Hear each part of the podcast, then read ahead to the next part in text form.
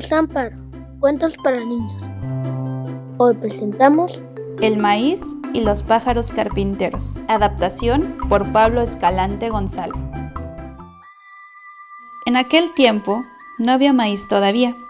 La gente no conocía el maíz. Entonces andaban por la sierra dos pájaros carpinteros. Eran una pareja, macho y hembra. Veamos si dentro de la montaña hay maíz, dijo uno de los pájaros. Sí, vamos a picotear el cerro hasta que logremos abrirlo. Tal vez en una cueva, tal vez en su interior haya maíz, dijo el otro. Los pajaritos se dirigieron al cerro que habían escogido. Era grande y no estaba muy lejos del pueblo. Y ellos estaban seguros de que allí encontrarían maíz empezaron a picotear. Esto sabían hacerlo muy bien, pues ya dijimos que eran pájaros carpinteros. Picotearon todo el día, a ver si se abría el monte, a ver si se hacía un agujero, si se descomponía el monte. Pero al final del día estaban cansados, no lo habían logrado. El segundo día tampoco consiguieron abrir el cerro. Tal vez mañana, pensaron y se fueron a descansar.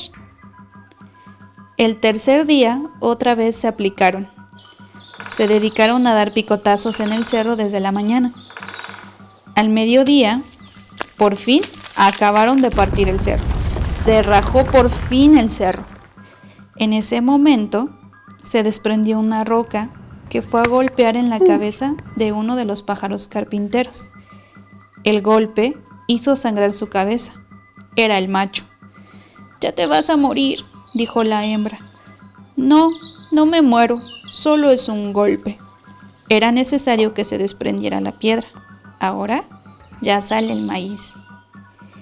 El maíz brotaba del interior de la montaña.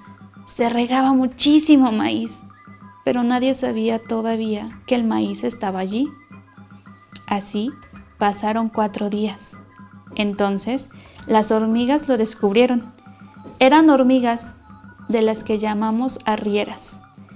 Empezaron a agarrar el maíz y se lo llevaron cargando montaña abajo. De ese modo, la gente supo del maíz, porque vieron pasar a las hormigas. Se fijaron en lo que traían y les pareció muy bonito. Era un maíz muy blanco.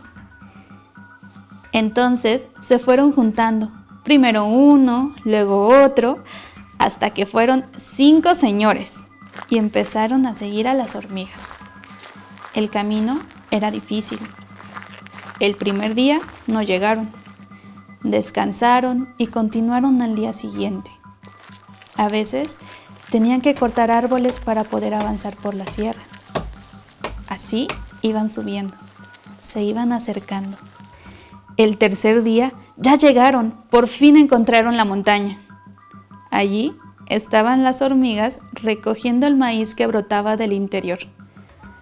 Ahora regresemos al pueblo, dijeron los señores.